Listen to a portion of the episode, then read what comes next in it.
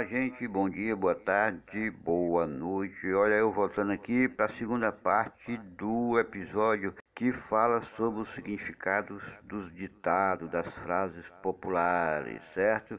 Eu fiquei na última parte, eu falei sobre o cão que ladra não morde, não foi? Hoje eu vou continuar com mais alguns pensamentos, com algumas frases também interessantes. Quando terminar no ambiente, algumas pessoas querem bagunçar, querem tomar liberdade demais, pessoa de lá, aqui não é a casa da mãe Joana não, então vamos fazer bagunça lá na casa da mãe Joana. Isso refere-se ao quê? Um lugar onde tem muita liberdade é comparado com uma casa da mãe Joana. Um lugar que não... Certo? Vamos começar? Próxima frase. Vou começar a frase de hoje por... Pronto, por essa. Casa da Mãe Joana. O que é que se refere a essa expressão Casa da Mãe Joana? Refere-se a um lugar onde as pessoas têm liberdade para entrar e fazer o que quiserem a qualquer hora. É por isso que algumas pessoas dizem assim, ó, aqui não é a casa da mãe Joana não, que não se aceita esse tipo de coisa, o pessoal diz logo, ó, aqui não é a casa da mãe Joana. Repetindo, casa da mãe Joana é um local onde as pessoas têm liberdade demais para entrar, para sair, fazer o que quiserem. Vamos para um outro, outra frase bem popular.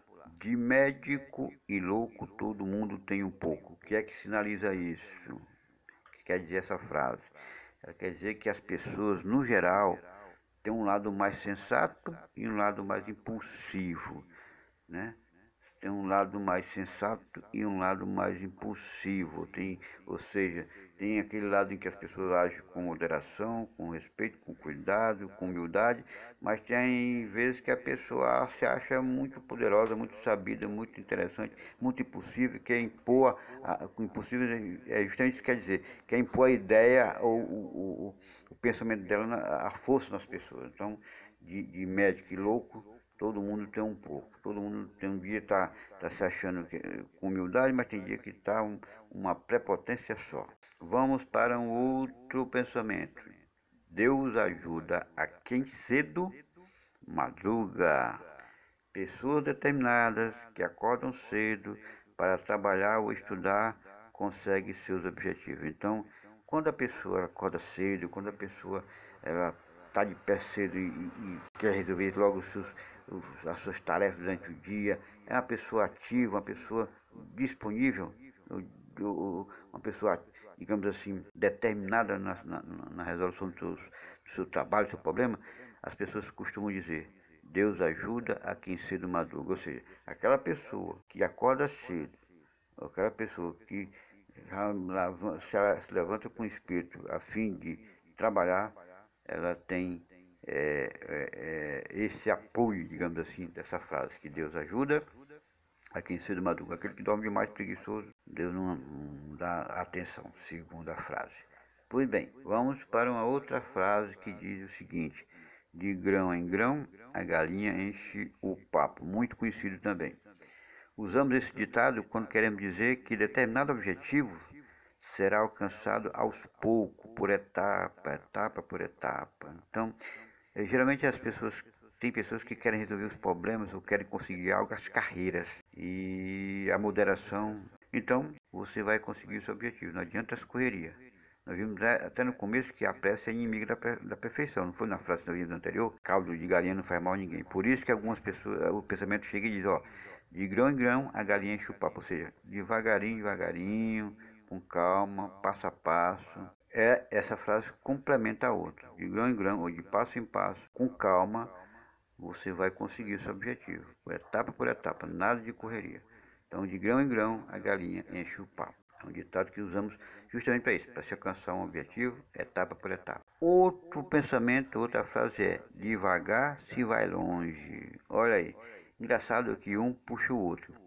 O de grão em grão, a galinha enche o papo, etapa por etapa, ou seja, a galinha chupapo engolindo um grão de milho de cada vez. Essa frase que eu falei agora é bem parecida. Devagar se vai longe. Apresenta-se como que pessoas que fazem atividades com calma, cada um a seu tempo, conseguem ter mais sucesso do que aqueles que realizam seus afazeres apressados, certo? Nada com pressa, nada atrapalhado, digamos, atropelado, sai perfeito. Então, devagar, devagar, se vai longe, com calma, com moderação, com paciência, se chega ao sucesso, né? Devagar, devagar, devagar para o outro pensamento. Nós vimos aí que um puxou o outro, bem, bem parecido. O outro pensamento é: diga com quem anda, que lhe direi quem és. Aliás, esse, esse, essa frase ela tem como base um texto bíblico que diz: Más companhias estragam hábitos úteis. Então, olha o que é que diz essa frase: Diga com quem anda, que lhe direi quem és. Ou seja, isso mostra ou afirma que o caráter de uma pessoa pode ser definido pelo caráter de suas amizades. Se você anda com más companhias, geralmente as pessoas vão lhe ver da mesma forma. Quem manda com mal, más companhias, quando pessoas que não, não, não têm boa índole, geralmente também não tem um bom comportamento, não. Então, diga com quem anda, que lhe direi quem és. Né? Então, volto a dizer, afirma que o caráter de uma pessoa pode ser definido pelo caráter de suas amizades. Outro pensamento interessante: esmola demais, até santo desconfia. Esmola demais, até santo desconfia. Isso remete à ideia de que, de que quando uma pessoa elogia outra em excesso ou lhe oferece presentes, é porque pode estar querendo algo por trás. Né? Essa alma que reza, a alma que reza, bate com a esmola demais, até o santo desconfia, não é verdade? Essa alma que reza. Então, quando alguém elogia demais, quando alguém presenteia demais, quando alguém faz bajula demais, pode ter certeza. Esmola demais, até o santo desconfia. Vamos para outro pensamento. Filho de peixe, peixinho é. Filho de peixe, peixinho é. Isso mostra o que? que no geral os filhos têm atitudes parecidas com a dos pais. O fulano está doutor, o fulano tá, é, é, é, se comporta assim, o filho do mesmo jeito. Então, quando os filhos têm atitudes parecidas com a dos pais, usa-se essa expressão, filho de peixe, peixinho é. E vamos para vamos para mais uma, mais uma e última, essa é a última de hoje. Há males que vêm para o bem. O que é que significa isso?